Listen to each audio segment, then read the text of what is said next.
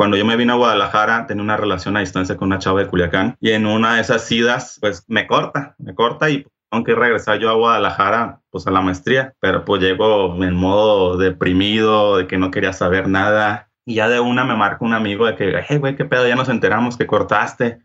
¿Qué pedo? ¿Cómo andas? ¿Cómo te sientes? Y ahí le digo, güey, es que la siento que me está cargando el payaso. Y en eso a mí se, se me viene a la mente esta expresión y digo, ¿qué pedo, ¿qué pedo con eso? Y me imagino a mí mismo que me está cargando literal un payaso, ¿no? Y me agarro con lápiz y me empiezo a aventar unos trazos y digo, güey, qué, qué, cagado este pedo, ¿no? Y eso fue como que un punto que agarré esta filosofía de que, pues más, pues más mal que te esté yendo, por más que te esté cargando la chingada, aprovechar el raite, ¿no?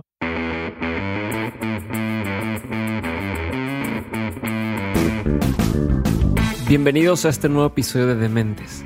Yo soy Diego Barrazas y en este podcast me dedico a explorar las historias de aquellos que llaman locos porque se han atrevido a crear su propio camino y que a pesar de los retos que se topan están haciendo cosas chingonas.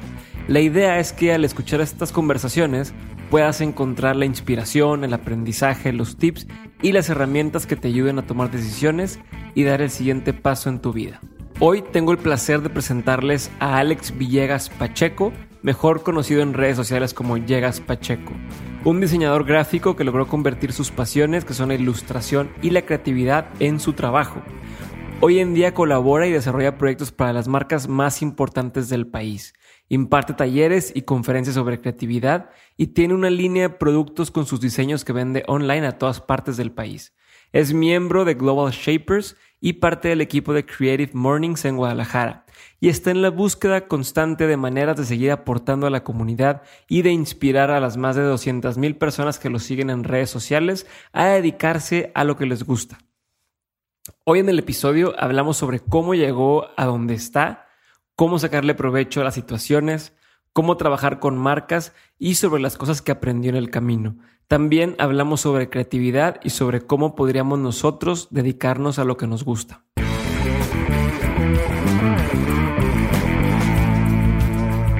Bienvenido, Alex, a, Dementes. Muchas gracias por estar aquí. Muchas gracias por tomarte el tiempo. Sé que vienes llegando de dar una plática en Nómada. Estuviste en la semana del emprendedor.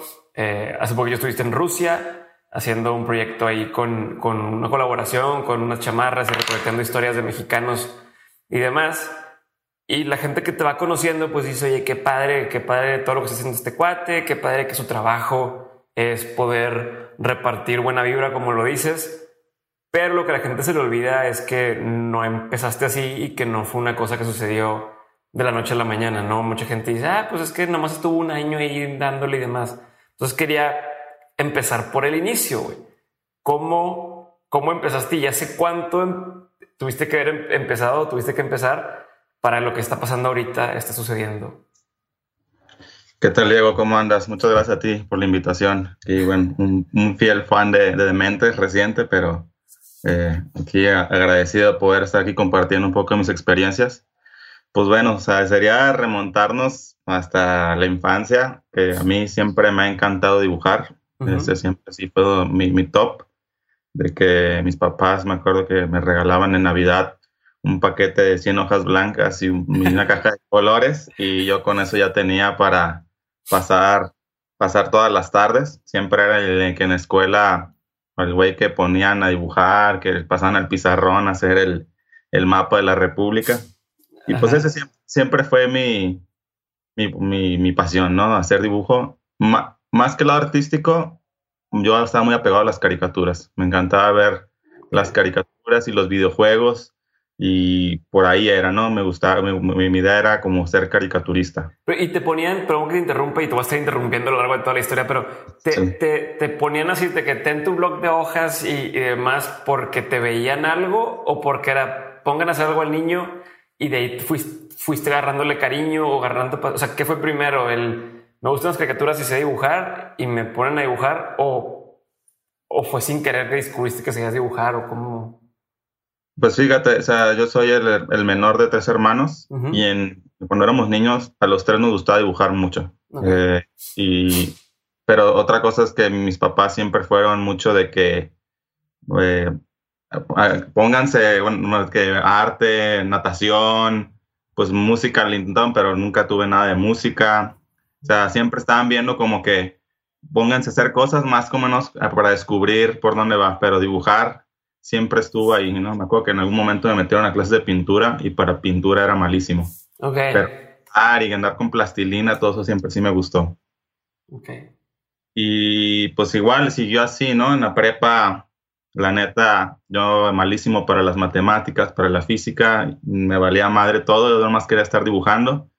Y en el momento de escoger la carrera, pues la neta fue para mí una decisión así que la tomé súper a la ligera, ¿no? La de que, pues me acuerdo que gente desde primero de prepa ya estaba como que viendo qué vocación y que no sé qué. A mí me valía madre, la neta, nomás estaba ahí en mi, mi mundo de fantasía. Ajá. Y mi hermana mayor ya había estudiado en algún momento diseño gráfico y dije, pues en diseño veo que ella dibuja. Eh, yo soy de Culiacán, Sinaloa, y yo una carrera ahí, en la carrera de diseño gráfico llevaban al final, hasta el último semestre llevaban la, la materia de animación. Y dije, ah, ahí hay animación, de aquí soy. Y me metí literal hacia diseño sin tener una idea clara de qué era el diseño gráfico, ¿no? Y lo digo mucho en mis charlas, ¿no? De que yo me metí porque me gusta dibujar y porque odiaba las matemáticas. Pero bueno, ya te luego te das cuenta que ni es dibujar y que las matemáticas las necesitas para todo en la vida. Sí, de hecho me pasó similar. Yo estudié mercadotecnia y decía, no, yo no sé, de soy una alga para las matemáticas y no me gusta y quiero como que el tema creativo y la madre y resulta que de mis materias el 80% eran cosas relacionadas con matemáticas, Sí, estadísticas, contabilidades y demás y valiendo madre todo lo, todo lo de lo creativo era poquito, ¿no? Pero bueno, ahí fue como, como le sacamos la vuelta a nosotros Ujú. con las carreras.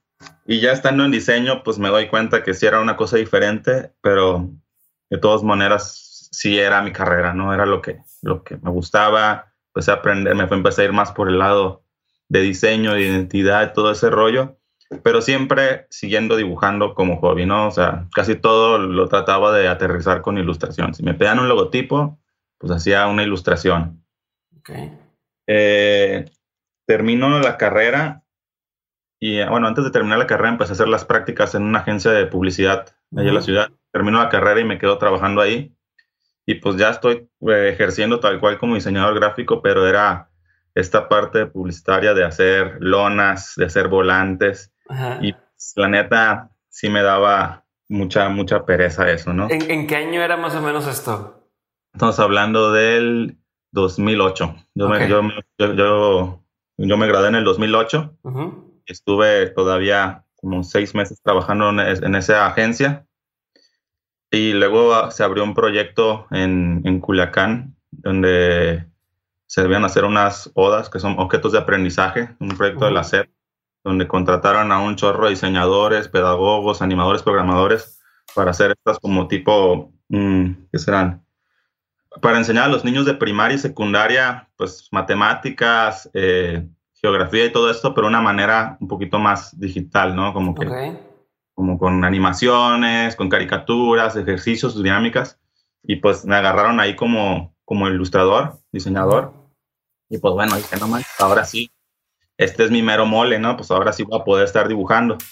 Y fue, fue una etapa padre en ese momento porque pues como éramos recién egresados todos, pues era un cotorreo muy similar a la universidad. Ok. Eh, no más que el proyecto sí había momentos en los que se pausaba rotundamente y nos quedábamos literal casi un mes sin nada que hacer, ¿no?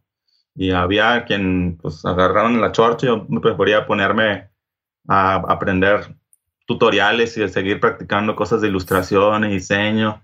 Siempre tuve yo esta, esta cosa del, de las redes sociales, ¿no? O sea, me acuerdo con, con el Fotolog, subía mis, lo utilizaba para, para subir mis diseños y mis dibujos, ¿no? Digo, siempre fue más como que en ese sentido, ¿no? Igual, cuando llegó a abrir Facebook, pues también lo usé como una plataforma para estar viendo mis trabajos, ¿no? Y creo que eso fue muy importante, ¿no?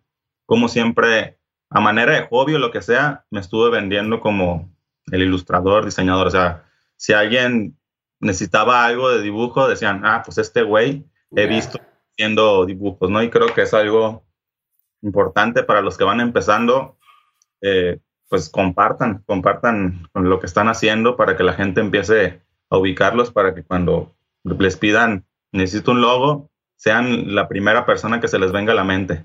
De todo saber si eres bueno o malo, pero que digan tú mínimo, vaya a pasar por el filtro de recomendación, ¿no?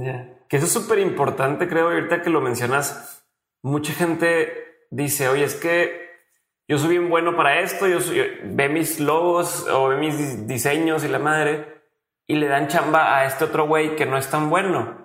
Pero el tema muchas veces es que ese otro vato siempre está donde tiene que estar en el momento indicado y lo conocen y si quiere llamarlo de alguna forma es más social y, está en el foco y entonces lo buscan porque lo, lo conocen, ¿no? O sea, como que, que nos quedamos con el, con el, el ego de yo soy más bueno que él y ya, y que me descubran cuando al revés, ¿no? Hay que estar ahí, como dices, en el foco para que te puedan descubrir.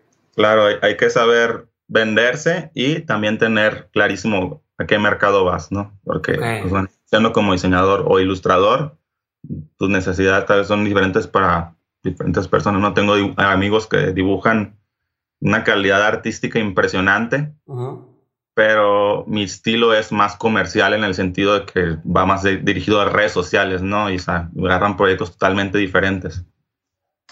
Ahora estuve en este proyecto alrededor de un año y ya hubo un momento en el que sentí que di tope, ¿no? O sea, de que aquí ya, ya caduqué lo que podía aprender y me entra esta, esta, esta gana de especializarme, pero en, en animación y, y, y, animación 3D, ¿no? Mi sueño era trabajar en Pixar. Ok.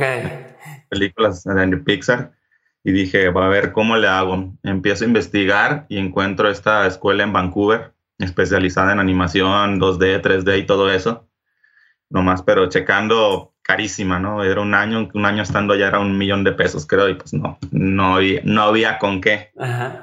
Tuve que averiguar aquí en México y en Guadalajara estaba una maestría de animación 3D y postproducción y estaba certificada por la SEP y dije, pues con eso me doy. Que creo que aquí es algo importante. A mí no me interesaba el título de la maestría, ¿no? Yo no yo quería conocimiento. Eh, pues vi en Guadalajara la oportunidad, tenía familia acá. Eh, lo comento con, con, mis padres para ver si me, me pueden apoyar. Y pues sí, y para mí eso creo que también fue un factor esencial en la vida, porque yo sí era una persona muy, muy dependiente, muy, muy cómoda, pues, en el sentido de que en Culiacán pues tenía mi novia, amigos, mi familia, el carro, pues te ubican en la ciudad. Y aquí irme a una ciudad nueva, empezar de cero, pues sí era como que, pues a ver, ¿qué onda? Creo que sí marca un, un antes y un después en mi vida porque pues aprendí muchísimas cosas de modo independiente, de, buscar chamba y todo ese rollo, ¿no? Llego a esta maestría y pues llego pues con la mentalidad de especializarme en animación 3D, ¿no? Pero ahí la sorpresa es que pues, animación 3D también es como que un mundo en el que está el güey que modela, el güey que hace las texturas, el güey que anima, el güey que hace la iluminación y otra vez es como que un chingazo de información y digo, no mames, o sea, pues ahora que, pues yo la neta sí era como que quería hacer como que todo, ¿no? De hecho, eh, la tesis ahí era entregar un, una animación de al menos un minuto, un proyecto terminado, ¿no? Que se podía hacer en equipo, pero ahí estúpidamente todos nuestros compañeros tomamos el camino de que todo, cada quien quería hacer su propia, su propia animación. Y para, los que saben esto, un minuto en animación es una eternidad. Y más si eres una sola persona, ¿no? Por lo mismo de que hay personas que se tienen que estar enfocando en cada cosa. Sí, que es lo que hace poco aprendí, no, no sabía, no tenía idea, que para hacer una película tienen algo, por ejemplo, me acuerdo mucho el ejemplo de Monster Inc., ¿no? Que para hacer a, uno de los personajes hay un güey que es el de ese personaje y que le hace el pelo y que le hace no sé qué, otro que hace eh, la estructura y otro que hace y así se va, ¿no? Todo se, se divide muchísimo para que cada quien se especialice en, en, algo muy indicado de, de, la animación, ¿verdad?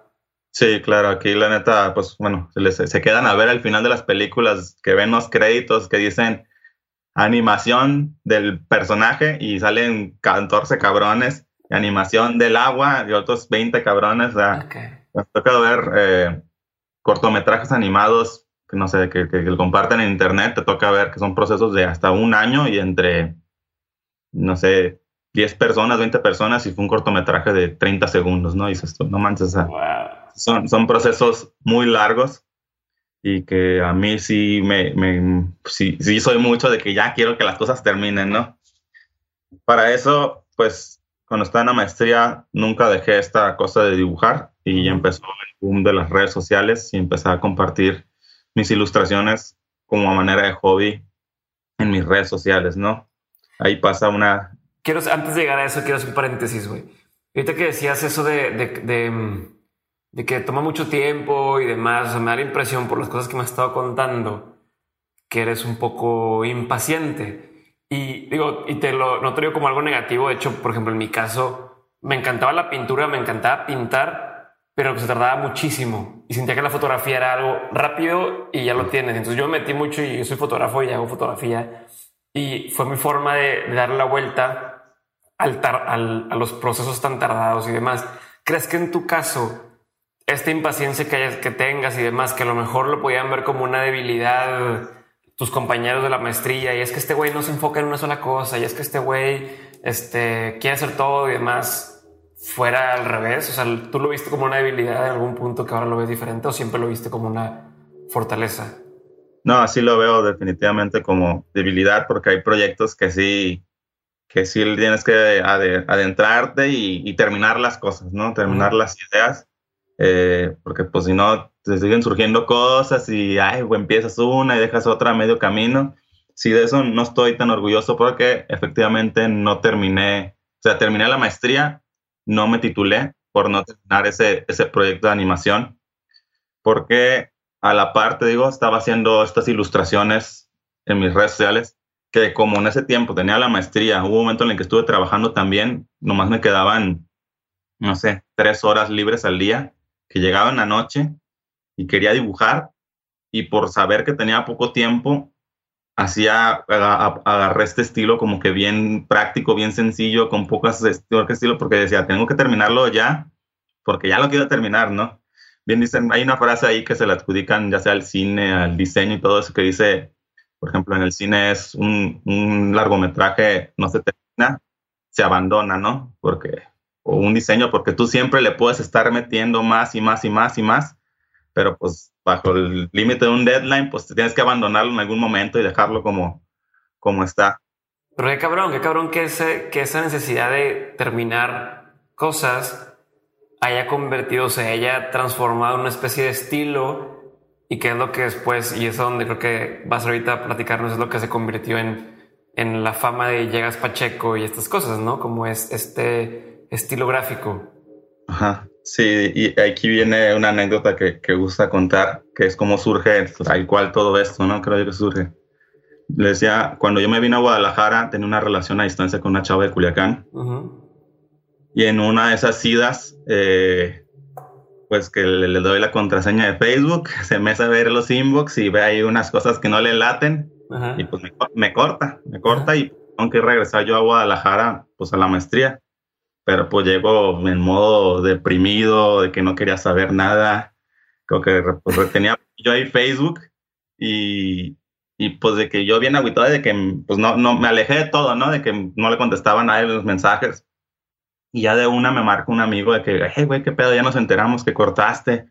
¿Qué pedo? ¿Cómo andas? ¿Cómo te sientes? Y ahí le digo, güey, es que la neta siento que me está cargando el payaso. Y en eso ahí se, se me viene a la mente esta expresión y digo, ¿qué pedo, ¿qué pedo con eso? Y me imagino a mí mismo que me está cargando literal un payaso, ¿no? Y me agarro con lápiz y me empiezo a aventar unos trazos y digo, güey, qué, cagado este pedo, ¿no? Y como que eso fue como que un punto que agarré esta filosofía de que, pues más, pues más mal que te esté yendo, por más que te esté cargando la chingada, aprovechar el raite, ¿no? Tratar de ver el lado positivo. Hago esta ilustración mía que me está cargando el payaso la publico en Facebook. En ese tiempo Facebook no tenía ni la opción de me gusta ni de compartir. Y aún así, pues de que todo el mundo comentando de que, ah, qué cagado, que esta madre. Y yo, pues, ah, chido, ¿no? Y ya luego gente me empieza a decir, oye, ¿conoces a este güey? Yo, ¿a quién? No, pues no, es que tiene tu imagen, tu imagen en el Black, en el BB Pin, en esa madre que empezaba el Blackberry, Yo no, pues no lo, no lo conozco, pero pues qué cagado.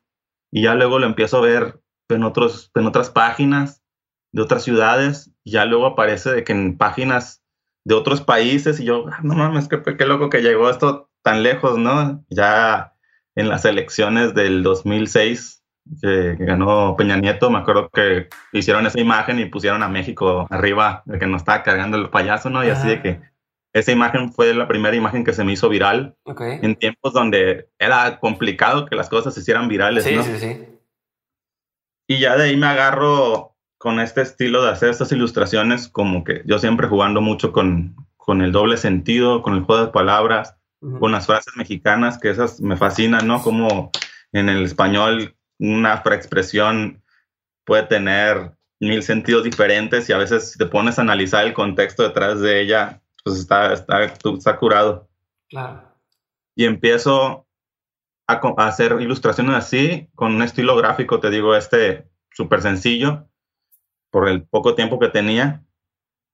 Y la gente me empieza a ubicar por eso, ¿no? Y creo que ahí va Ahí va otro de los tips que les puedo decir, es pues, ser, ser, ser constante, ¿no? Creo que eso es una de las cosas más importantes en cualquier profesión y en cualquiera más ahorita la gente que quiera crear contenido en redes sociales, la constancia, ¿no? Lo, pongo mucho de ejemplo en, en las charlas que doy o talleres de que tú puedes eh, subir una foto de una puerta a Instagram y pues está chido. Subes dos, pero ¿qué pasa cuando subes 100 fotos de puertas diferentes y te vuelves la cuenta que sube fotos de puertas. Y hay fotos de cuentas de puertas. igual pongo el ejemplo del güey que le toma una foto a su novia en, en calzones, está bien, y le empieza a tomar fotos a otras morras y ya luego te vuelves un Santiago PGM y te ubican por el cabrón que le toma fotos a, a, las morras en, en, calzones. Estoy seguro que ese güey le puede tomar fotos a otras cosas de manera excelente, pero ahí se agarró su nicho y por lo que lo, lo, ubican. Y creo que eso a mí me ayudó en ese momento, ¿no? Me ubicaban como el güey que hacía las ilustraciones eh, de juego de palabras, con caritas felices, con doble sentido. Y de ahí me agarré, pero te digo, todo esto haciendo la manera de hobby. Y, y cuando estaba sucediendo eso, eh, cuando empezabas a agarrar esa, esa famita, eh, ¿qué te decía, no sé, tus compañeros, tus colegas, de que, oye, o sea, estaba chido o era como, güey, estás poniendo, no sé, porque algunos eran de doble sentido, como de albur y que te dijeran, no, oye, güey, no hagas eso porque lo voy a tener que contratar o, o no, no hubo ese tipo de comentarios o, o qué, está sucediendo a la par. Mm, digo, a mí ese, creo que el objetivo siempre de eso era como que, como que sacarle la sonrisa, ¿no? Como contar el chiste. Hasta el, le pongo como ejemplo que yo ya venía haciendo esto antes de que existieran las redes sociales en el salón. Hacía un dibujo y se rolaba la libreta en el, en, el salón y ese era como que el, el share de esos tiempos. O sea, siempre tuve como que eso de que, ah, pues miren esta ilustración, guacha, ah, y se reían, ah, perfecto. Y, pero no, realmente no hubo gran problema. O sea, la misma gente me, me ha apoyado, que me, me, escribía así de que, ah, deberías hacer esta idea, ¿no? Pero yo creo que siempre era como que me gustaba que se me ocurriera a mí. Porque si se me decía alguien más, como que, mm, pues está chido, pero no me era más la sensación de cuando se me ocurría a mí. Siempre se me, va a acordar mucho cuando estaba en una oficina, trabajando en una agencia aquí en Guadalajara. Y alguien dijo, ya salió el peine. Y se me vino a la mente esta imagen de que un peine saliendo, el traerlo en cuarto. No me acuerdo que estaba riendo, me acuerdo que tenía un chingo de chamba.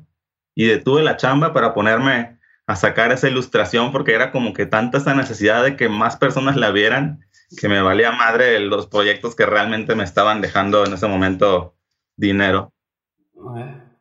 Ahora, cuando terminó la maestría, termino entre comillas, tenía que hacer la tesis, eh, ya con un poquito de esta fama de Llegas Pacheco, me contactan de una agencia de marketing digital aquí en Guadalajara y me empiezan a decir que estamos buscando a alguien para como diseñador enfocado en redes sociales. Y yo, pues, en ese momento no, no era como que lo que estaba buscando, pero dije, pues yo creo que puedo agarrar esta chamba un par de meses para agarrar dinero y de ahí sigo con lo mío.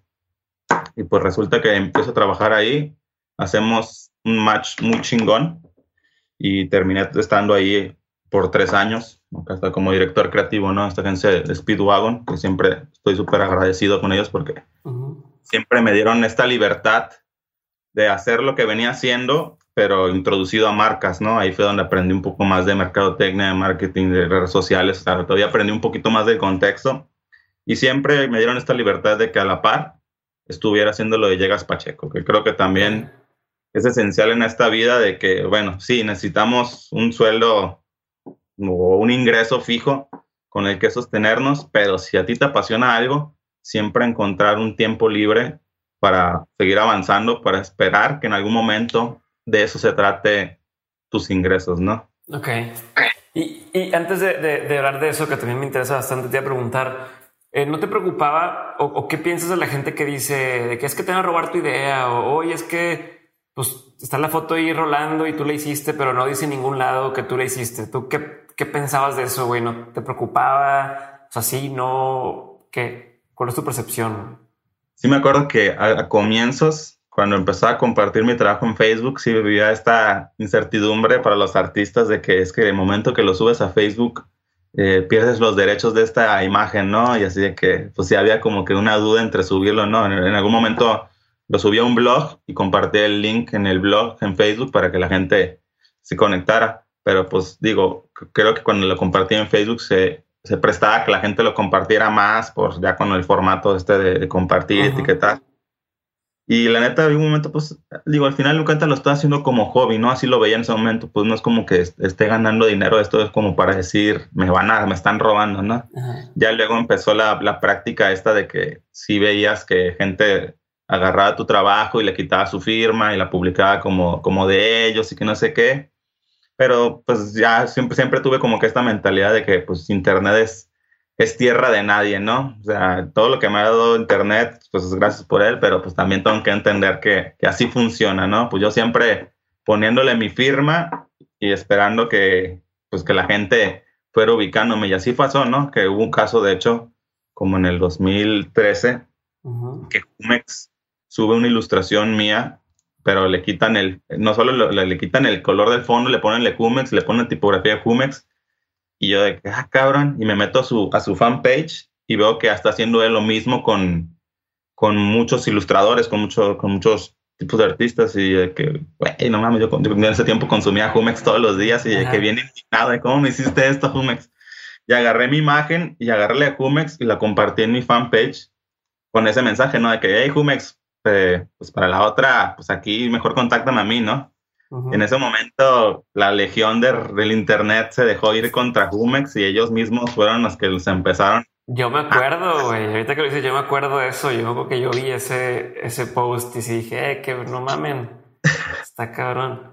Sí, empezaron a atacar con toda Jumex de que regálanle jugos gratis. Ya no vamos a tomar jugo. Yo de que también chill out, que no sé qué. Para eso, Jumex esa semana venía cargando con una bronca porque se había hecho también como que viral una foto de una caja de jugo en la que abrieron y tenía como que tenía hongos. Como que pues eran dos chingados en la misma semana. No pasó ni un día para cuando bajaron esas imágenes y al día siguiente me marca la de la de marketing digital de Jumex pidiéndome disculpas, que pues la agencia con la que trabajaban pues nunca se dieron cuenta de este rollo. Yo más que más que indignarme, pues quise bajar la bola a mi favor, ¿no? De que decirles, oye, pues yo trabajo en una agencia de marketing digital, ahí cuando se les ofrezca, pues ahí estamos. Digo, no, no ocurrió, lamentablemente sí vi que al, al, siguiente mes cambiaron de agencia totalmente la línea gráfica, pero pues bueno, ahí quise decir, güey, en vez de ponerme todo, todo así de que a la negativa, pues decir, güey, pues aprovechar, ¿no? Sí. Es súper, súper interesante. Digo, a lo mejor no, no, o sea, quiero recalcar lo interesante que esté eso que acabas de decir, güey, porque justo también hace poco a un, a un, amigo, él hace temas de video y hace dos años lanzó una propuesta a un artista que le pidieron un concepto visual y demás. Eh, les dijeron, no, no, gracias, no lo vamos a hacer por ahora. Dos años después, hacen el concepto, o sea, idéntico a lo que él había hecho, ¿no? Y dice, ¿qué pedo, güey? Este, y está con que, ¿qué hago? O sea, les digo, oye, no mamen, hago el de, pues aquí está mi concepto hace dos años, aquí está cómo lo hicieron y, tal, o ¿qué dices? Es un tipo de cosas que aunque demandes y lo quieras, no, no va a pasar a, a mayores. Y justo lo que terminamos platicando era una onda de, de más bajarlo a tu favor, de, oye, ya vi que te gustó lo que te piché hace dos años, ¿qué onda? ¿Cuándo hacemos algo más? ¿No? O, o, o qué más colaboramos? Y eso es justo lo que, lo que tú hiciste en ese momento, que aunque a lo mejor nos haya dado, creo que es mucho más valioso que sacas más provecho a la relación de esa forma que nomás cagarte y, y pelearte, ¿no? Sí, claro, la neta, digo, en el caso de tu amigo, pues sí, también se está medio desleal lo que hicieran ellos, pero pues sí, ¿no? Siempre tratar de, de buscarle el, lado positivo a las cosas en vez de nomás estar quejándose de que esto y aquello, ¿no?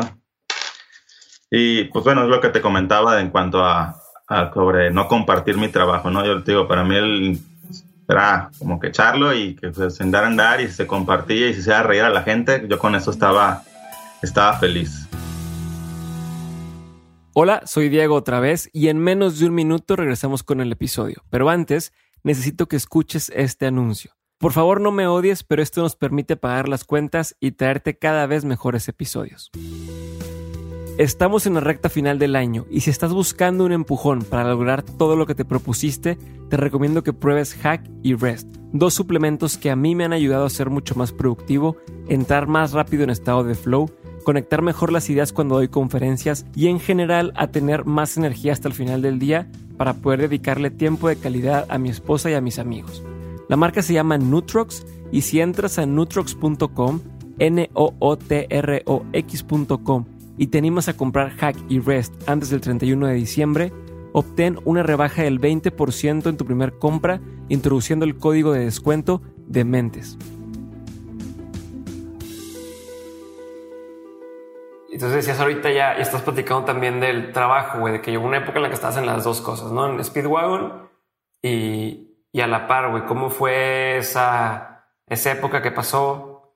Bueno, ¿y de cuánto tiempo estamos hablando? Desde, el, desde la imagen de Peña Nieto, que compartieron de Peña Nieto de me está cargando el payaso, a, a esa fecha que estabas en Speedwagon, ¿cuántos años Por pasado? ejemplo, la ilustración de me está cargando el payaso fue en el 2010, uh -huh. cuando recién estaba llegando a Guadalajara pasaron dos años, que fueron los dos años de maestría que cursé, y ese año fue la, las elecciones, uh -huh. y ese año, bueno, compartiendo esa imagen, ya en el 2013 yo empiezo a trabajar en esta agencia de, de publicidad, eh, de marketing digital, y pues sigo constante con mis ilustraciones, y pues a la par eh, empiezo a, pues en agencia, pues también lo que hacía ahí, a veces lo resolvíamos con ilustración, y pues me servía a mí también como, como portafolio, ¿no?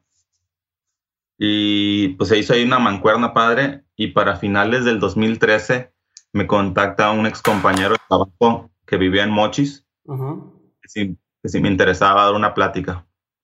Y ahí sí quedé que, ay cabrón, porque para esto también la, lo que es la cuestión de oratoria, pésimo, ¿no? En la universidad y la prepa siempre fui que se, no sabía exponer, se trababa, me ponía rojo, o sea, para mí hablar frente a un público era algo imposible. Okay. Pero dijeron, ¿quieres dar una charla de tu trabajo a chavos de prepa acá en estudiar diseño? Y sí lo sentí como que una obligación de, güey, tú tienes ahí como que una experiencia que tal vez a ellos les puedan servir. Uh -huh diles lo que a ti te gustaría haber escuchado cuando estaba en la prepa, ¿no? Porque pues, yo cuando estaba en la prepa no imaginaba que podía, se podía vivir esto, ¿no? Del diseño, de la ilustración. Uh -huh.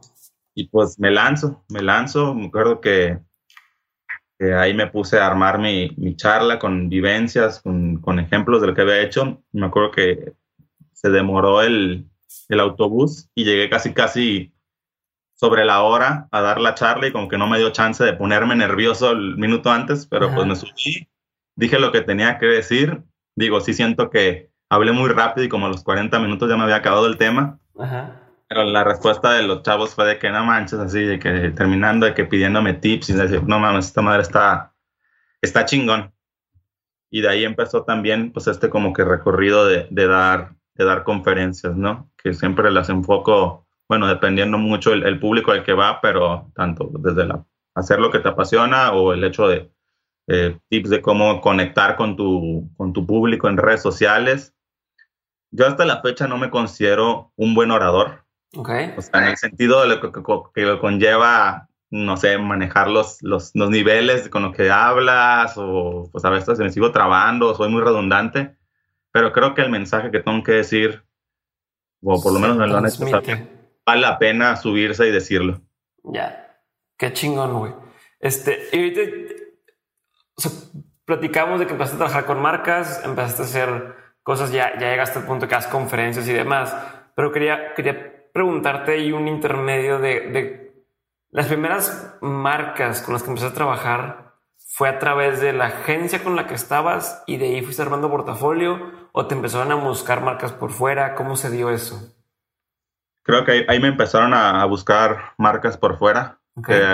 ahí va lo mismo que les decía, ¿no? Compartan su trabajo y vuélvanse contactables, ¿no? Siempre tengan sus redes sociales, su correo ahí, que sea lo primerito que pueda ver la gente donde les pueda escribir porque eso también ayuda mucho, ¿no? Que marcas que ven, digo, que muchas veces ahorita que tal vez llegan con tu trabajo y ven la firma y no saben qué onda, pero pues tratar de que, encuentren tu correo rápido. Y lo mismo, ¿no? Muchos de los proyectos que me han tocado hacer en mi vida siempre han sido por recomendación o que me han buscado. O sea, no, casi pocas veces han ido de que yo he ido a, a, a cazar a la marca. Y pasó una vez que estaba acá en Guadalajara en las luchas, me acuerdo, y fui por una chela y me encontré un güey de que me dice, güey, tú eres el de Llegas Pacheco, ¿verdad? yo, Simón, ah, es que yo trabajo con, con Tajín, me dijo, pásame tu celular porque estamos interesados en ver si colaboras con nosotros. Y yo, ah, Simón, pues ya le di mi celular. A la semana me marcan y voy a ir a, la, a las oficinas de Tajín que están aquí en Guadalajara y pues ya venían manejando que querían, pues tenían una marca para, de dulces que se llama Pulpajín, que es como un dulce de pulpa, para un, dirigido a un, público joven, y pues querían generar comunidad en, sus redes sociales y me dijeron, pues haznos una propuesta de contenido de lo que vienes haciendo, pero para nuestra marca. Y yo, ah, pues a toda madre, ¿no? Y ahí, empiezo a, colaborar con Tajín, con quienes tengo hasta la fecha trabajando, esto estoy diciendo en el 2014 que la neta se dio una, también me acuerdo muy padre, la neta Tajín es una marca que le, le, invierte mucho a mercadotecnia, a conocer a su gente, digo, es una de las brand loves muy posicionadas aquí en México, de que cuando habla de Tajín dice lo ama. Y pues aquí en este proyecto de, de Pulpajín, pues vine replicando lo que venía haciendo en mis redes sociales de ilustración, pero para ellos, ¿no? Ok y me sirvió mucho también para aprender, pues, hacer, eh, conectar con la marca, porque aquí eran para jóvenes, pero eran más, más chavos, ¿no? Y era como que otra vez ponerme en el zapato de los chavos, porque, bueno, yo fui, yo fui una adolescente en un momento, pero ya los, como bien los adolescentes, la vida ahora es diferente, ¿no? Tenía que, que encontrar cómo comunicarme con ellos, ¿no? Sí, y que no se viera chaborruco, ¿no? Que no se viera así como este güey que Sí, ver la manera de todavía y pues tal cual, ¿no? Iba con primos, sobrinos o hijos de mis amigos y de que siempre dice, oye, ¿cuál, ¿cuál, es la caricatura que más te gusta? O enséñame qué rollo con, con, los memes que ves, ¿no? Y era como que ver, empaparme de, de esto que, que, les gustaba a ellos y tratar de comunicarlos en, las ilustraciones, ¿no? Que pues también sí se me da, porque pues, yo sigo viendo caricaturas, sigo jugando videojuegos, estoy en internet todo el día y pues sí, más o menos sé, más, eh, por ahí todavía cómo se comunica la chavalada, ¿no? Chingón, güey. Oye, te iba, te iba, a decir entonces, eh, ¿cómo terminaste ahorita en Rusia? O sea, ¿cómo, ¿cómo fue el brinco de, de todo esto a... Acabé yéndome de viaje a Rusia, colaborando con otra marca y esto. ¿Y qué es ese proyecto? Ahí te va, lo que va. Aquí tendremos que irnos otra vez al 2014. Para esto yo soy muy aficionado al fútbol y en el 2014 pues se viene el Mundial de Brasil y yo, decía, tengo que ir a ese mundial porque si no voy a ese mundial, ya no voy a ir a ningún otro. Y pues Brasil es la meca del fútbol. mundial. Le dije a mis amigos, fue en esa eliminatoria que México estuvo a punto de quedar eliminado y que mucha gente como que se bajó del barco, ¿no? Sí. Al final calificamos y dije, no mames, me lanzo. Mandé la convocatoria para boletos y en febrero, marzo me llegó el, el correo que te dice quedaron tus boletos para el mundial y yo, ¿ahora qué hago? ¿Y ahora qué, güey? Los, puse, yo así, pero pues no tenía con quién ir ni nada. Y ya me hizo un muy buen amigo que, que, ya había ido un mundial, me dijo, güey, ya tienes lo más difícil, lánzate, me dice. Y ya me puse a pensar, güey, pues allá va a estar lleno de mexicanos, no pasa nada si me voy solo allá. ¿Qué es lo peor que puede pasar? La banda me coge, ¿no? Consigo un vuelo barato a Brasil. Y ahí haciendo, pensando de que, güey, no solo va a haber mexicanos, también va a haber un chingo de gente de todas partes del mundo. O sea, tengo que aprovechar eso para hacer, no sé, algo de buena vibra. Lo que hago es que mando a imprimir 32 playeras con el diseño de la Copa del Mundo, con la palabra amigo en todos los idiomas de los países que participan en el Mundial. Hago 32 playeras y me lanzo con una maleta extra con playeras y mi plan era hacerme amigo de uno de, cada, uno de cada de las naciones que participan en el Mundial. Y todo esto lo empiezo a documentar en mis redes sociales. Y pues ahí voy, ¿no? Y que pues primero no sabía cómo iba a ser la dinámica. Lo que sí quería era que fuera pues natural, ¿no? No llegar con la playera por delante, sino literal ponerme a cotorrear con la raza. Y ya al final, pues si se portaban buen pedo, si, si había clic, eh, pues les daba la playera. Y así pasó, ¿no? Desde que fui a recoger unos boletos allá, conocí a unos chavos de Ecuador, a un fotógrafo de Australia, en el mercado de Sao Paulo una pareja de colombianos ya mayores, así que me puse a cotorrear con ellos porque uno había vivido en Monterrey. Y se empieza a hacer esta dinámica muy chingona que pues empiezo a compartir principalmente en mi Instagram y que la gente en México no más me estaba diciendo, güey, qué chingón lo que estás haciendo. Y a mí me sirvió también mucho porque pues me sacó totalmente de mi zona de confort, ¿no? Porque ya llegabas a Brasil y pues peda de mexicanos con mariachi. Yo pues me mama el mariachi, me maman los mexicanos, pero no vengo hasta Brasil a cotorrear nomás con mexicanos, ¿no? Y ahí me, daba la aventura de, de, estar conviviendo con franceses, alemanes, vegas. El proyecto al cual no pude concluirlo porque una me llovió y se me mojaron muchas playeras y dos, pues había países como asiáticos o africanos que pues no viajaban, era difícil encontrarlos en, en Brasil. Pues ese proyecto en ese momento, les digo, fue totalmente de mi bolsillo, por, por mis ganas, pero pues ahí quedó el, el, pues, el background de, de esa acción, ¿no? Ahora en 2017, pues dije, pues voy a ir a Rusia otra vez eh, y voy a ver cómo hago un proyecto similar y me contacta esta marca Chata, Productos Chata, no sé si en Monterrey estén, que es de, bueno, para los que no conozcan, son pues tamales, frijoles, eh, machaca, productos Siempre compro chilorio. Siempre tengo una bolsita ahí por si se ofrece. no pueda viajar sin, sin esas cosas y me dicen, oye, ¿vas a ir al, Mundial de Rusia? Y yo, sí, pues vimos lo que esté con las playeras, queremos que hagas, si haces un proyecto similar, queremos pues que, que Chata ahí, pues de alguna manera participe, ¿no? Y yo, pues venga, pues a ver qué, qué, se, me, qué se me ocurre para, este, para esta ocasión. Me puse a pensar que pues playeras, pues ya sería como que repetir una idea, ¿no? me puse a, pensar el contexto y dije, no, pues Rusia, ¿no? Va a estar haciendo frío, eh, bufandas, gorros, y ya pues me entra el insight de, de la chamarra de México is the shit, ¿no? De que la gente a donde vaya se va a tomar fotos con la chamarra, con la frase, dije, ¿qué tal una chamarra para el frío? Pero con, con un sentido todavía más mexicano. Y les propongo esta chamarra, este proyecto que se llama Reconoce un Mexicano, en, el, en el sentido de que con esta chamarra pues si tú ves una chamarra con los colores de México, pues vas a decir, este güey lo reconozco mexicano. Y la otra, que fueran mexicanos que estuvieran allá en Rusia, que tuvieran una historia chingona que contar, ¿no? desde el güey que vendió su carro, o el güey que lleva muchos mundiales, o el güey que renunció, o cosas así, y contarlas, ¿no? Y darles esta chamarra y pues, darle, pues dar este, este hincapié. Y pues la marca le encantó. Ahí me, me ayudó el, en el patrocinio para hacer todo esto posible. Y pues ahí me ves viajando a Rusia con una maletota extra cargado de 20 chamarras y empezando este proyecto que la neta fue una, una experiencia también muy chingona, pero fue algo muy cansado. O sea, muy cansado en el sentido de que, pues, en mi idea original era como que, pues, con mexicanos que fuera conviviendo en el, ya fuera en el aeropuerto o en la peda, pues ver qué historia sacaba, ¿no? Pero fui dando con, en un grupo de Facebook de mexicanos rumbo a Rusia con güeyes con historias un poquito más top y dije, a ver, vamos viendo, ¿no? Y voy con este chavo Gabo de 18 años que se aventó solo por sus propios méritos hasta Rusia, así se fue de mochilazo. Y dije, este güey está perro, y voy con el contacto, me pongo a platicar con él y ya es la primera historia y pues jala muy bien, ¿no? Ya luego también ubico esta chava Valeria, que venía viajando de mochilazo también por, por Asia, tenía ya tres meses viajando por Asia, y como vio que no necesitaba visa para ir a Rusia, dijo, pues yo me voy a cruzar a Rusia, pues no era como que estaba en sus planes ir al Mundial, pero se le hizo fácil, y me voy a ir a Rusia.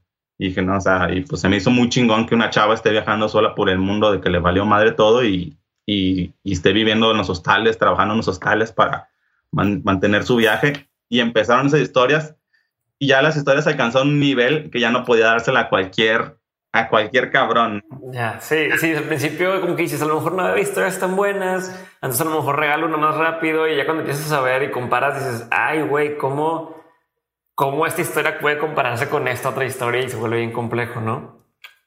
Sí, y pues allá dentro, dentro de la peda, en una ciudad, un país diferente, en que otros estaban de aquí para allá, pues sí, ya hubo un momento en el que sí se volvió difícil coincidir con las personas, más porque pues teníamos que cambiar de sedes y las últimas dos, de las dos sedes del Grupo de México estaba haciendo un calorón de la chingada que nunca te hubieras imaginado que estuvieras en un calor de que dices, me van a tirar con la chamarra en la cara. Pero pues bueno, ahí seguimos buscando encontrar este güey que tenía un mexicano que yo había ocho, ocho mundiales diferentes. Eh, una pareja también que, que pues encontró como que su match chingón en viajar. También ya tenían dos mundiales juntos viajando. Un artista que, que, que, fue a representar a México, pero como pintor en Moscú, con sus obras, haciendo unas obras de fútbol muy padres.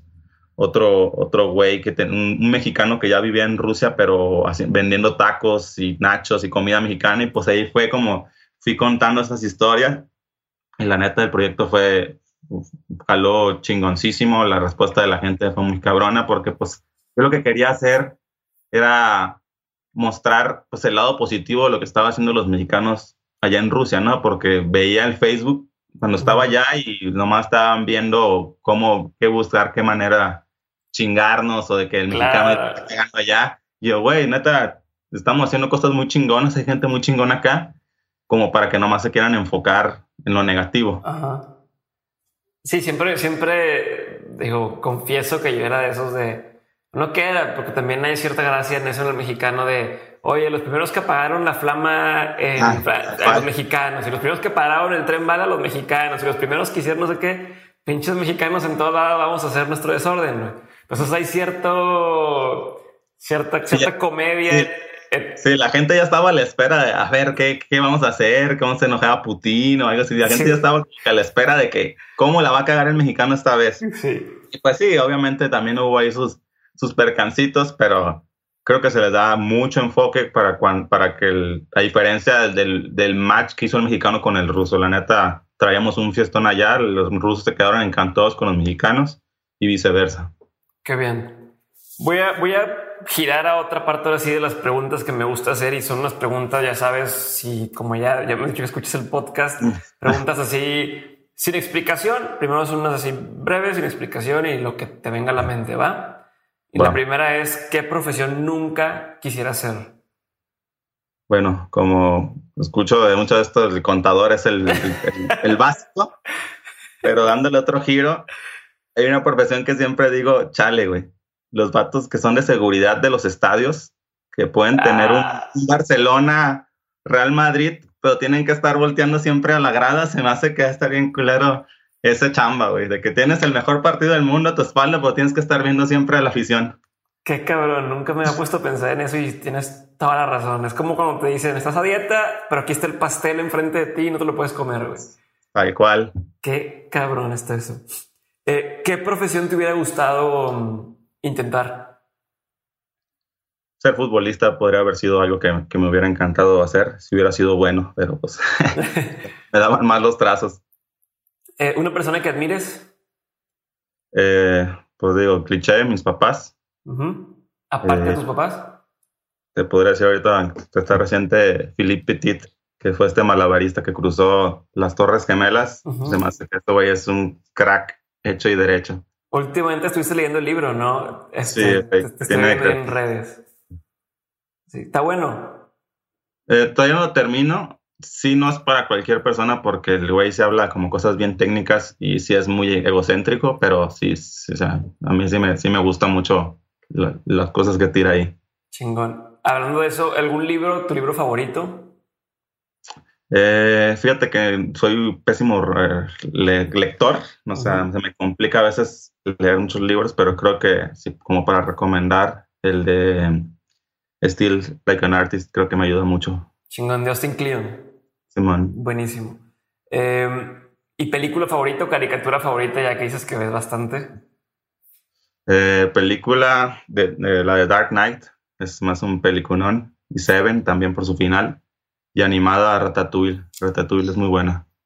Está cabrón que tengo desde que salió queriendo ver a Dark Knight y nunca la he terminado de ver. La empecé a ver la primera hora y oye, tenemos que ir a no sé dónde y ya no la acabé de ver. Luego la termino, luego la termino y no. Y Seven tampoco nunca me senté a verla y la he querido ver.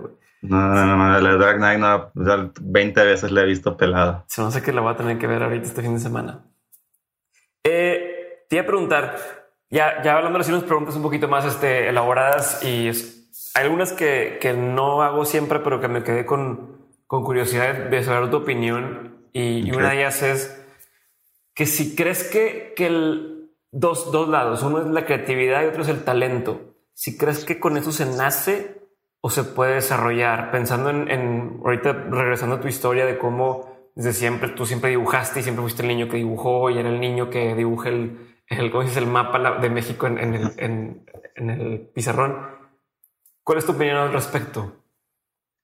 Digo, yo mismo en mis talleres de que doy talleres de creatividad hablo eso, ¿no? De que definitivamente todo se puede desarrollar pero sí estoy consciente de que nacemos con capacidades distintas. O sea, por ahí un artículo que habla de las como siete tipos de inteligencias, ¿no? Los güeyes que son buenos con los números, los güeyes que son buenos con, con la música, el arte, los güeyes que son buenos con la impersonal, con comunicándose con las personas y ya, pues, ya vas a nacer y vas a tener uno de esos y ya vas a estar un paso adelante que todos que esos, pero vas a batallarle con los demás, ¿no? Creo que ese es un detalle que, que, siempre va a tocar, ¿no? Como el típico güey que este, nada en la escuela, que era bueno para todos los deportes sin, sin, sin echarle ganas, ¿no? Sí. ese güey se le da ese pedo. Pues a mí se me daba el, el, dibujo y todo eso, pero la creatividad en sí, yo sí promuevo que se puede desarrollar, practicar. Chingón. ¿Y cómo le haces con el tema de la paciencia, güey. Creo que en, al menos en tu, en tu área, eh, y me refiero a la paciencia ahora sí de los proyectos, de, de los clientes, de que te digan, oye, este, Alex, quiero un proyecto contigo, quiero hacer un, te voy a inventar, güey, un, que hagas algo para mi marca. Ah, sí, tengo la propuesta y luego no te contestan en un mes, en dos semanas. ¿Cómo vas lidiando con todo ese tipo de cosas? Pues la neta, digo, de ambas partes, sí, porque yo también admito que también fallo a veces de que mandando las, las propuestas y ese rollo, pero creo que sí es una, un valor eh, necesario, ¿no? O sea, pero a la vez, como el rubro en el que estoy, que es de redes sociales, que muchas veces que las cosas que me piden son para un mes en específico, pues sí traes como que el tiempo encima, ¿no? Y aquí en redes sociales de que pues quiero algo para Halloween, o sea, ahorita ya vamos tarde, ¿no? Ya tengo que tener planeado la idea para tener listo, para lanzarlo una semana antes de Halloween, para tener un tiempo de que se propague, o sea, son cosas así de que, pues sí tienes que trabajar siempre adelantado los tiempos, ¿no? Así, así funcionaba en agencia, ¿no? De que era ahorita septiembre, ya estamos averiguando qué tendencias vienen en noviembre para ya proponerlas, tener chance de que el cliente nos dé un sí o no y empezar a trabajarlas con tiempo para pues, tener tiempo de hacer algo, algo chingón, ¿no? Y creo que, pues sí, es un rubro que, pues, sí, sí tienes que ir como que en chinga. Chingón. Ahora sí, ¿cuál ha sido el mejor consejo que has escuchado? El mejor. El mejor de todo, está cabrón. Pero creo que el, de viajar. Creo que viajar, que, que digan aprovecha lo que vayas ganando y generando para viajar más que tener cosas materiales. Creo que eso es de las cosas que más me han abierto la, la mente de unos años para acá. El poder haber tenido la oportunidad de, pues, generarme la oportunidad de, de, viajar constantemente. Chingón. ¿Y cuál ha sido el peor consejo? Peor. Ay, cabrón. Pues que será bueno. Bueno, que será malo, mejor bien dicho. pues creo que va por esos lados de, irte por lo seguro, ¿no? A veces me, acuerdo que en algún momento mis papás sí me estaban sugiriendo, mira, hijo, estas son las carreras que van a ser como que las que te van a dar de, de comer más seguro que el diseño gráfico y, y a pesar de que eran mis propios padres los que me daban ese consejo, decidí no tomarlo, irme por lo que me gustaba. Pero sí, yo creo que vale más la pena hacer algo que disfrutes que algo que creas que te pueda dejar, por seguro o por más seguro que sea. Chingón. Eh, algo que pondrías si tuvieras la oportunidad de tener este panorámico, este billboard, que todo el mundo va a ver y todo el mundo va a, a poder darse cuenta que existe, ¿qué pondrías ahí? Un meme de perritos. Un meme de perritos. Un meme de perritos ahí para que lo ponerlo en la, vía más con más tráfico que existe en el, país para que la gente que vaya toda angustiada en su carro vea a los perritos y como que medio les, les haga el día. Está cabrón como es una foto de cachorritos y te livianas bien cabrón. Yo no sé cuál es el tema psicológico, pero te relajas. ¿Qué ha sido la mejor compra que has hecho con 100 dólares o menos? 100 dólares. Yo creo que un, boleto de avión. boleto de avión. Muy bien. ¿Qué opinión tienes que poca gente comparte contigo? Mm. ahí tengo yo un, una bronca con, con el matrimonio y la monogamia. Okay. Estoy en contra que el, o sea, que el, el, humano no está diseñado para eso. Digo, está muy chingón y todo eso que exista, los matrimonios y todo eso, pero no estamos diseñados para, para funcionar así. Estamos remando contra corriente. Ahí está la estadística de divorcio que, que nos da la de esta. Y, y, que mucha gente me dice que nada, que cómo crees eso, pero pues. Ya, hay un libro, no sé si lo has leído, que se llama Sex at Dawn, que D-A-W-N como al atardecer que toca mucho esos temas. Y creo que si estás metido en esa, en esa onda de, de, la naturaleza del hombre y contra la, contra la monogamia y, y, demás, creo que te va a gustar bastante. Güey, échale un ojo. Busca. De hecho, hay, un episodio de esta serie de Netflix de ah. del, que habla del matrimonio que lo vi y dije, ah, ellos sí saben más o menos, por ahí va la cosa, dije. Sí, el de Vox. Vox con Netflix hacen el, el, la serie esta. Ajá. De hecho, hay una serie muy buena, pues si también te gusta ver ese tipo de cosas una serie que salió también en Netflix que la hacen con BuzzFeed. Ah, sí, vi el, de, vi el del ACMR y no Bien cabrón eso. La gente que tiene oportunidad ahorita que está escuchando, googleen, investiguen eso de ASMR, traten una vez en un video de YouTube y pónganse audífonos. Está bien bizarro, pero está interesante. Está bien interesante. Eh, ¿Qué es algo que la gente no sabe de ti que si supiera le sorprendería? Mm que soy introvertido, pero no me gusta ejercer. Trato de no ejercerlo. O sea, yo me da ansiedad a veces estar con muchas personas, se me, dificulta romper el hielo. Y a veces por todo lo que publico y digo en redes sociales, pues ahí sí me facilita, pues estoy detrás de la pantalla, pero en persona sí soy muy introvertido. Ya, eso sí está cabrón, porque la gente de seguro cuando va a tus conferencias y quiere platicar contigo y creen que eres así sí, relajiente y dicen, ay, eres más serio de lo que pareces, ¿no? Que imagino. Sí, digo, de hecho hace poco viendo el especial en Netflix de Franco Escamilla, habla él muy bien de eso, ¿no? De que pues él se dedica a contar chistes, entrena su rutina, pero en el día a día es un güey así de que se incomoda tener que hablar con las personas y todo el pedo. Sí, ese güey lo conocí, de hecho quiero traerlo algún día de mente, lo conocí hace cuando él estaba, sé si empezando, tenía poco de empezar y, él un día en la noche eh, hacía comedia en un, en un, bar en Monterrey, un restaurante, ah. un restaurante al que no iba gente y empezó a ir gente a escucharlo él y lo contratamos para una posada, güey.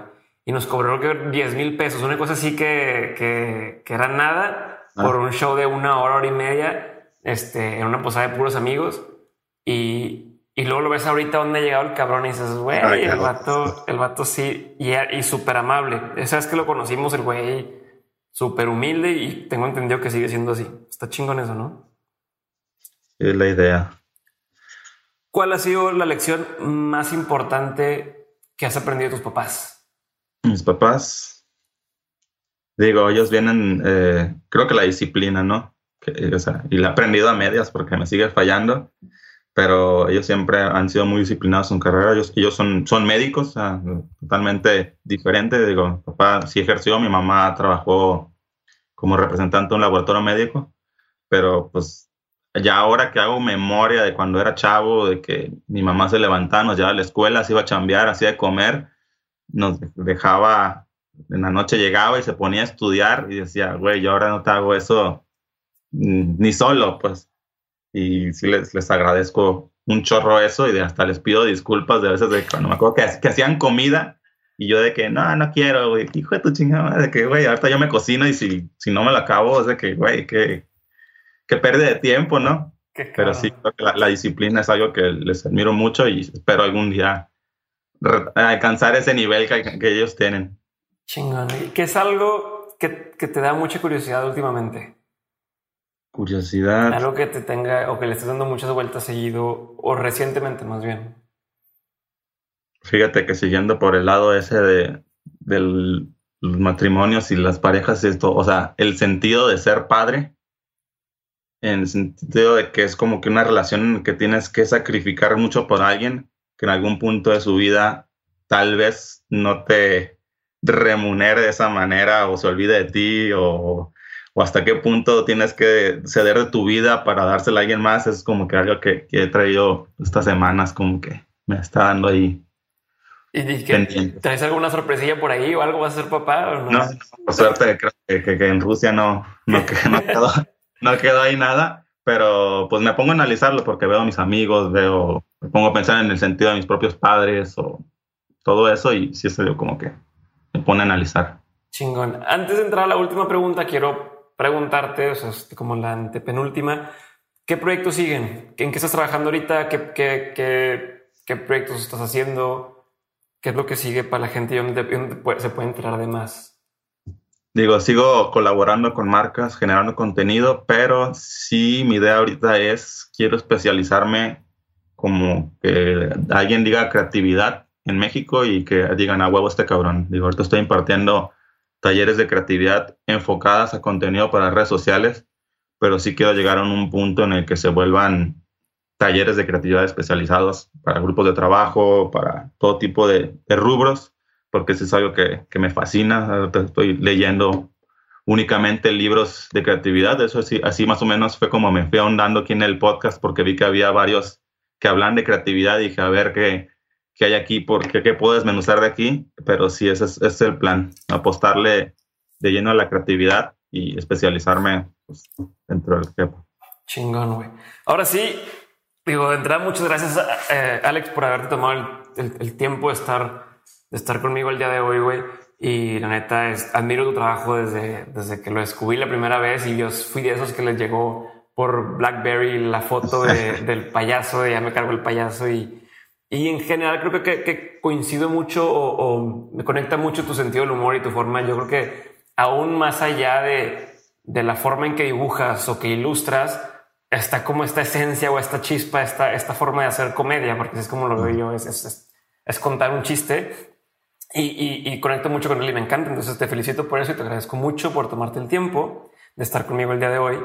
Y ahora sí te hago la última pregunta que, que le hago a todos los invitados.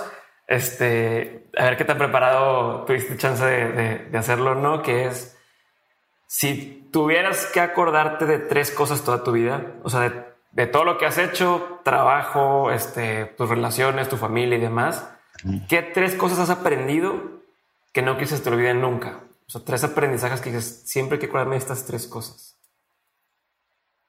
Ok. Eh, bueno, de entrada la de viajar en el sentido de que el mundo está muy grande como para que nos quedemos toda la vida pensando que tenemos que hacer algo dentro del porcentaje de nuestra ciudad, tanto en nuestra profesión como en todo el sentido cultural y todo eso, creo que viajar te abre machín la mente y tratar de viajar en el sentido de vivir la experiencia de ese país, más que ir a, no sé, quedarte a comer un McDonald's, nomás así, ¿no? Aunque interrumpa, pero siempre he pensado eso mismo que dices tú. Yo decía, es como si tuvieras tu casa y tienes el cuarto de tu, tu, cocina, tu sala y tu este, cuarto donde duermes y solamente viajas, o sea, solamente estás en un cuarto, ¿no? Y no visitas los demás cuartos. Así veo el mundo, de que tienes un mundo es gigantesco y nada más estás en el mismo cuartito todo el tiempo metido. Está cabrón. Yo, yo pongo la metáfora como una barra de buffet. Es como si el mundo tuviera un chingo de platillos para ofrecerte y tú nomás te quedaste en una barra de ensaladas. O sea. Chingón. Eh, Otro que podría ser, eh, pues la, creo que la empatía, ¿no? Que tratar de ponernos en el zapato de los demás. Digo, ahorita que he hecho varios proyectos Buena Vibra, a veces, no sé, que quieres ayudar a una fundación que ayuda, no sé, el cáncer, pero no, no, no tienes la menor idea de cómo funciona todo eso, cómo puedes apoyar a la gente y pues te pones el listoncito rosa y todo lo que quieras, pero no sabes realmente lo que está pasando a esas personas. En algún momento sí me tocó ir a un albergue de mujeres que luchan contra el cáncer de recursos y pum, pum, como que me abrió la mente que, güey, lo que vengo haciendo no tiene nada que ver con lo que estas personas están pasando. Y creo que una buena manera de sentir eso es voluntariado. O sea, si haces un poco de voluntariado para te da un chingazo de realidad de que lo que tú estás viviendo mm, es muy ajeno a lo que otras personas viven. Ok, eso es el número dos. Viajar, empatía. Y definitivamente la pasión por lo que hace. Yo sí soy, eso soy son sacador de que la gente haga lo que les gusta. Entiendo que no puedes renunciar de un día para otro, pero sí puedes ir trabajando a mediano, corto, largo plazo, lo que quieras, en un plan de escape, lo digo yo, de que, bueno, si tienes tu trabajo fijo, dedica un parte de tu sueldo a ir ahorrando y un parte de tu tiempo a ir a ver cómo vas a crecer este proyecto para que en algún momento puedas escapar de ese trabajo. Si no, si no te gusta, y hacer lo que realmente te apasiona. Chingón, Alex. Ahí lo dejamos. Te agradezco un chingo la llamada y eh, no sé si quieres cerrar con algo más para la gente o sería no, todo. Eh, estoy en redes sociales como arroba llegas pacheco en todos lados y pues nada, no, pues ahí que, que reparta buena a la raza. Chingón.